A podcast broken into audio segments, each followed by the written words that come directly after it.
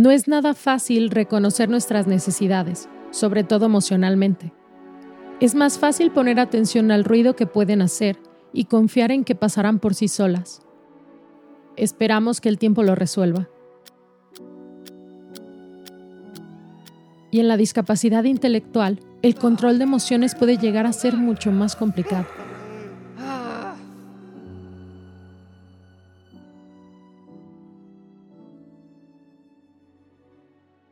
Hola, ¿qué tal? Bienvenidos y bienvenidas nuevamente a este podcast de La Sonrisa de la Discapacidad, basado en el libro de La Sonrisa de la Discapacidad, Una mirada desde los hermanos.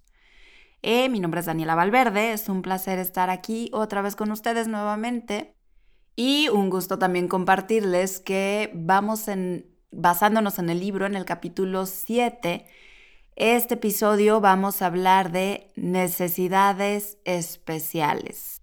Y sí es importante destacar que las necesidades son de las cuestiones más difíciles de identificar en nosotros.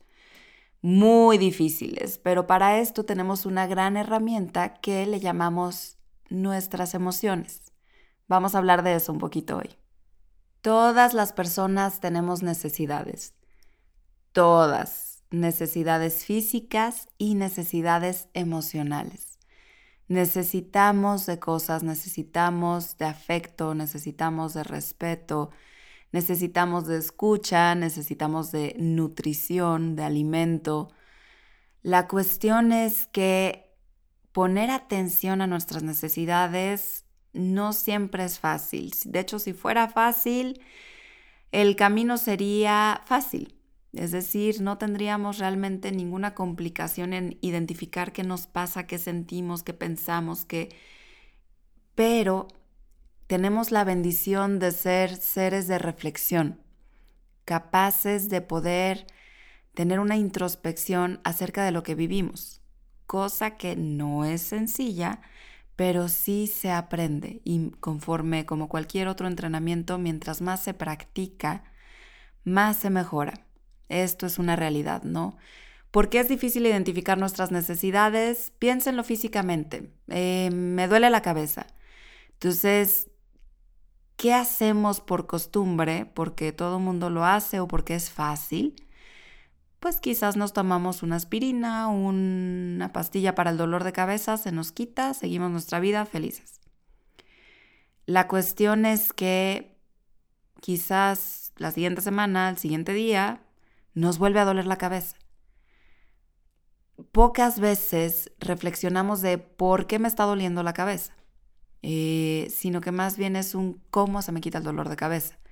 La realidad es que las personas vamos al doctor cuando nos duele algo, no por querer prevenir o aprender acerca de lo que vamos a necesitar físicamente, ¿no?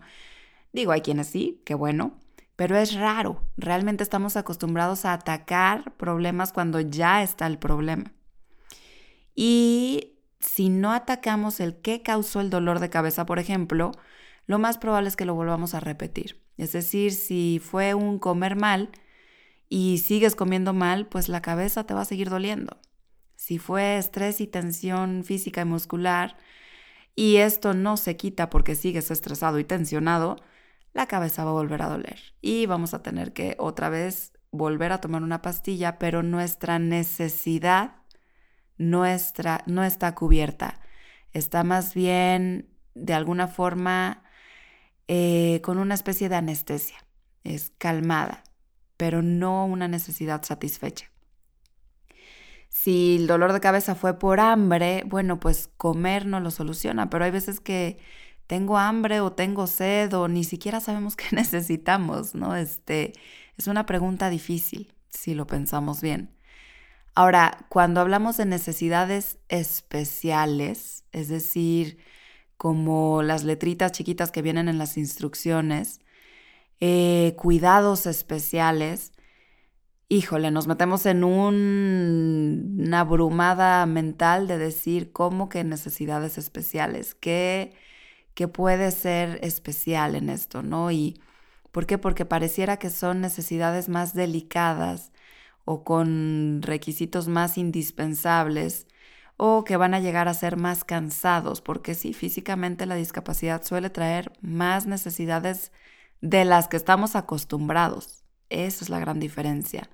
Eh, de las que conocemos, de las que nos educaron. Y esto nos puede llegar a abrumar. La cuestión es que mientras vayamos aprendiendo a escuchar nuestras propias necesidades, se nos facilita también el poder escuchar, comprender y abrazar las necesidades de los demás, de las personas que nos rodean. Y como les decía, una gran herramienta que tenemos a nuestro favor son las emociones. Nuestras emociones son el canal de comunicación número uno a nuestras necesidades. Si siento frustración, estoy necesitando algo. Si siento tristeza, ¿qué estará necesitando mi tristeza? Un abrazo, consuelo, ánimo, em, sentido. Es escuchar nuestras emociones. Si estoy enojada, bueno, ¿qué necesito? Necesito justicia, necesito comprensión, necesito qué es escucharnos, pero esta gran herramienta es la que nos puede llevar a, a crecer esta parte de forma madura.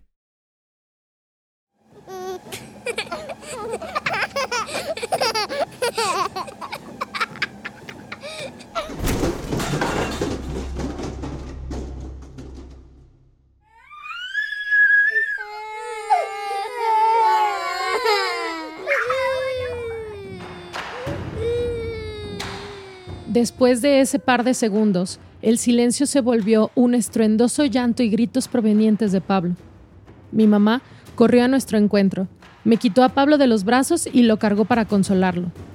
El llanto era realmente fuerte, tanto que incluso llegué a molestarme con Pablo.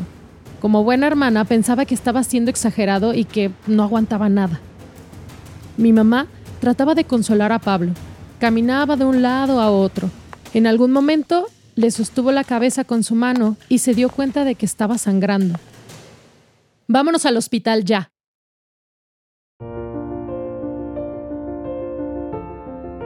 Las emociones sirven como cobijo de nuestras vulnerabilidades. Las cubren para que no queden al descubierto. Probablemente, con la culpa que estaba sintiendo por aquella caída de mi hermano mientras lo cuidaba, yo también necesitaba consuelo, aunque yo no lloraba sin descanso. Necesitaba que alguien me dijera que no fue mi culpa y que valoraba lo que había intentado hacer. Hace algunos años, yo todavía estaba en primaria, unos siete añitos tendría yo, ocho por ahí. Eh, y Pablo, mi hermano con parálisis cerebral, estaba en este proceso de aprender a dar sus pininos de caminar, sus primeros pininos, o sea, daba pasitos, eh, con ayuda de las manos de los demás podía caminar un poquito. Y esto nos entusiasmaba a todos porque pues todos queríamos verlo caminar, ¿no? Era una de las partes de nuestras necesidades como familia, el querer ver avances eh, hacia su normalidad, entre comillas, ¿no? Y eh, pues a mí me encanta ser maestra, entonces desde entonces me postulé para ser su maestra de caminar, de cómo enseñarle algo que para mí era tan sencillo. Y eh, recuerdo que mis papás tenían una caminadora eh, de la cual se me hizo fácil, como tenía unos barandales, dije, bueno, Pablo se puede sujetar del barandal, pongo la caminadora lo más despacito que se puede y yo me pongo atrás de él cuidándolo de alguna caída y entonces camina porque la banda avanza y él tiene que avanzar y se me hizo genial. Así fue. Tuvimos eh, un desliz cuando yo estaba emocionada, aplaudiendo que estaba logrando caminar. Eh, en uno de esos pasos se atoró con sus propios piecitos, cae al suelo, pero cae justo en el filito de una eh, ventana que se deslizaba y se descalabra. Entonces, eh, para mí el susto primero fue echarme la culpa, por supuesto, esta es mi emoción, o sea, es por mi culpa, no lo cuidé lo suficientemente bien, ya se cayó. Después, eh, su llanto, yo no había visto que se había pegado en la cabeza a forma de abrir la cabeza, ¿no? O sea, de una descalabrada. Entonces su llanto era tan, tan fuerte que recuerdo hasta haber pensado, ay, qué exagerado. o sea, este, ni aguanta nada, ¿no? Este, porque la caída no había sido tan escandalosa. Simplemente, pues, su cabeza sí aterrizó en un mal lugar. Y hasta que mi mamá llegó corriendo, agarró a Pablo, estaba chiquito, todavía se podía, podía cargar con facilidad. Y tocando su cabeza vio toda la sangre que salía y dijo, vámonos al hospital ya. Y entonces fue cuando me abrumó y me, pero se apoderó de mí esta culpa enorme de decir, o sea, además de no cuidarlo, lo juzgué de exagerado al pobre niño. Entonces yo me sentía fatal. Pero esa era mi emoción. Curiosamente, si nos preguntamos cuál era mi necesidad en ese momento, pues yo no estaba contactando con mi necesidad, solamente con mi culpa, solamente con la experiencia emocional. Fuera de eso, pues sí tenía a partir de la culpa una necesidad de pagar mi deuda. Es decir, pues yo sentía que debía algo, ¿no? O sea, una explicación, un... Y pues quería mejorarlo, ¿no? O sea, sanar un poquito mi culpa. Eh, ¿Cómo? Pues yendo al hospital, portándome bien, no causando problema, pero me seguía sintiendo muy mal conmigo, con mi experiencia, y esto no se me quitó ni ese día, ni esa semana, ni cuando Pablo se recuperó y estaba bien. Esa culpa yo me la guardé muchos años, muchos años sintiéndome mal, hasta que algún día en un futuro no tan lejano, pero pasaron años, yo solita pude tener un momento para mí en donde pude transformar esa culpa en un sentido, es decir, en aprendí algo. Eh, me perdono. Tenía siete, ocho años, no sabía y no está mal, porque pues no iba, no había manera de que yo supiera, ¿no? Este, eh, pero esa experiencia me ayudó a crecer esto. Entonces, contactar con mi propia emoción, no importa si fue años después, me ayudó a yo misma en mi autorreflexión, dándome ese espacio, poder sanar este dolor que yo sentía pero eso fue a partir de escuchar qué estaba necesitando.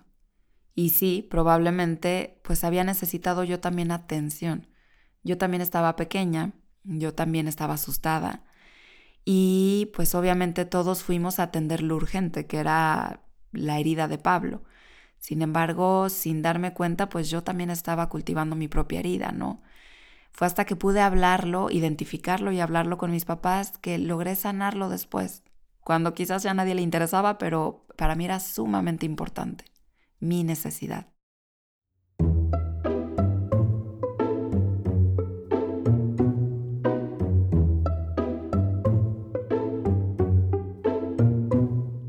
En la discapacidad los saltos son obligatorios, pero esto no significa que los pequeños detalles van a ser vistos.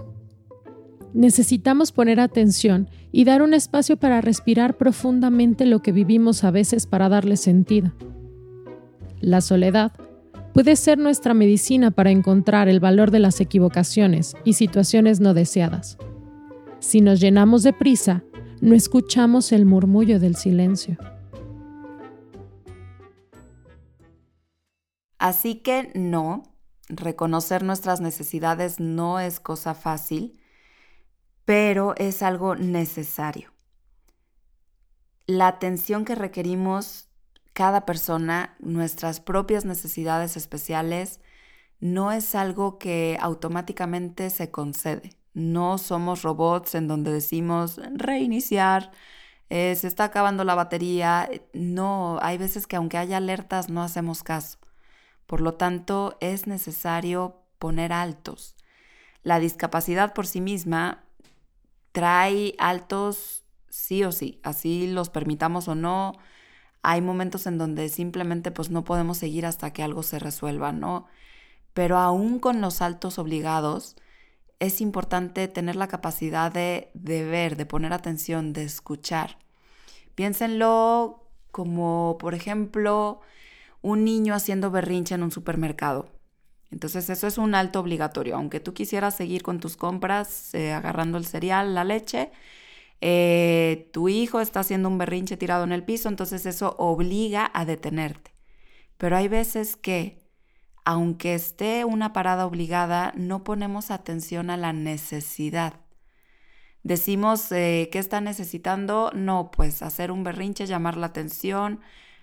Hay algo detrás de eso. Hay algo que necesita ser escuchado. Quizás necesita, sí, efectivamente, atención. ¿Qué tipo de atención?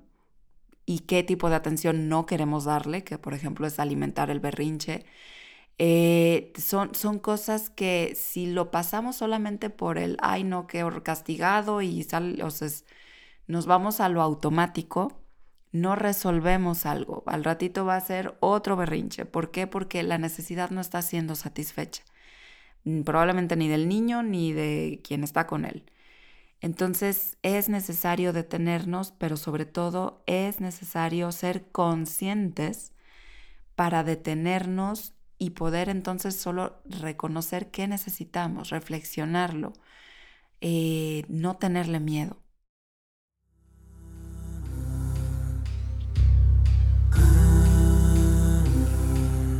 No hay peor soledad que estar rodeado de gente y sentirte solo. Es ese sentimiento de soledad que nos puede aterrar y del que huimos, y mejor nos subimos a una montaña rusa de alta velocidad que la vida nos ofrece. La discapacidad trae consigo cierta soledad. Subirnos a una montaña rusa ya no es tan fácil, y hay veces que la misma condición de discapacidad nos pone los pies sobre la tierra, pues hay cosas que no pueden llevar prisa y necesitan del aquí y el ahora, aunque pongamos la vida de cabeza.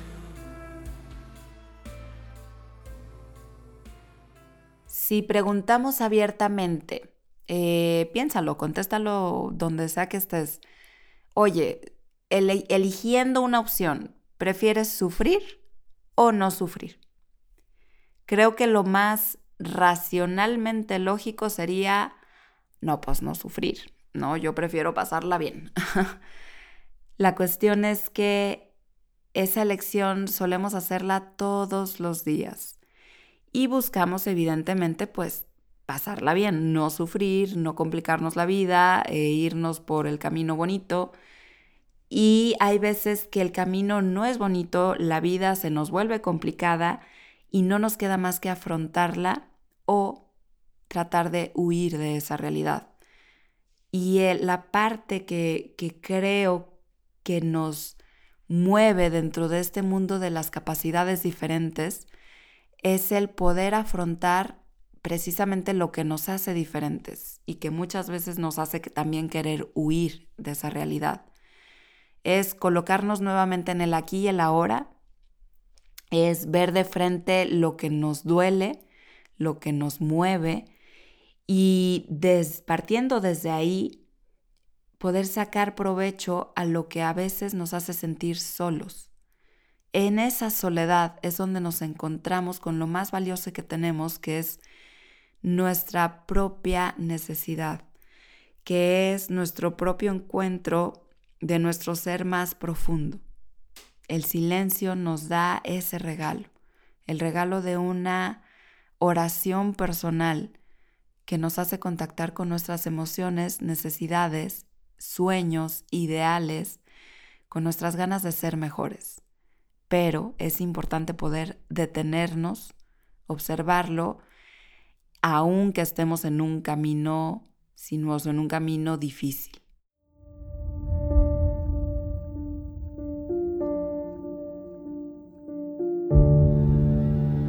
Hay tantas cosas que no puede hacer y que están marcadas como una especie de norma social de lo que se supone que debemos de hacer en vida, que muchas veces sin que nadie me lo diga, yo busco llenar ese vacío por él.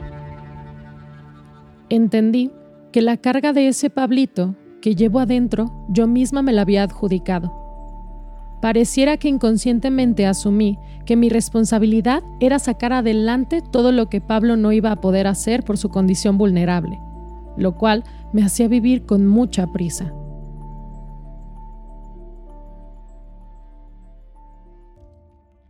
Algo que considero muy importante señalar, que nos pasa mucho, especialmente a hermanos de personas con discapacidad, es como una especie de expectativa sobre nosotros, pues como nosotros no tenemos, entre comillas, ninguna discapacidad, es decir, físicamente estamos bien, mentalmente estamos bien, entonces técnicamente deberíamos, deberíamos, subrayo, ser lo mejor que podemos ser y sobre todo asumir lo que nuestros hermanos jamás van a poder ser.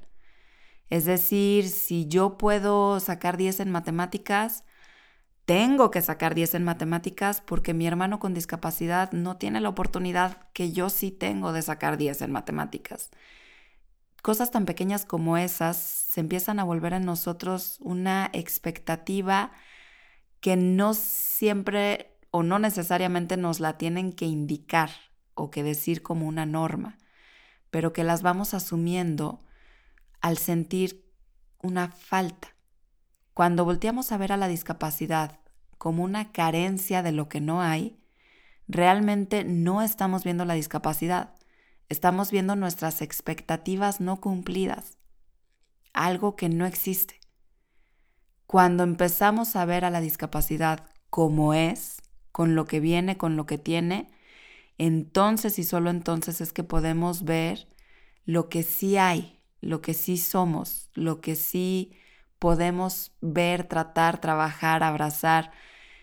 Eso es lo que tenemos que observar, ¿no? Este, y como familias y como sociedad, lo que tenemos que darnos cuenta es que las personas con discapacidad no vienen faltándoles cosas sino al contrario, traen consigo regalos que nos hacen enriquecernos de distintas formas, pero la realidad es que es distinto, no es como se normalmente se esperaría o como la expectativa queda.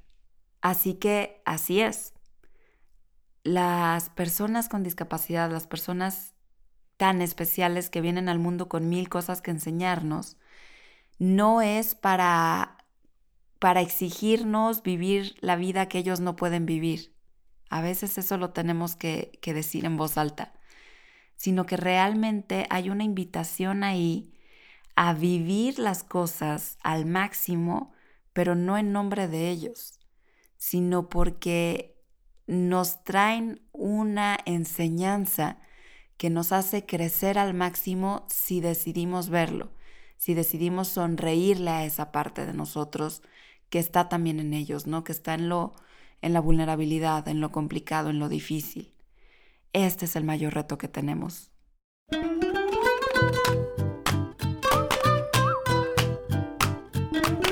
La vulnerabilidad de la discapacidad es la parte más bella que nos puede dejar gran riqueza.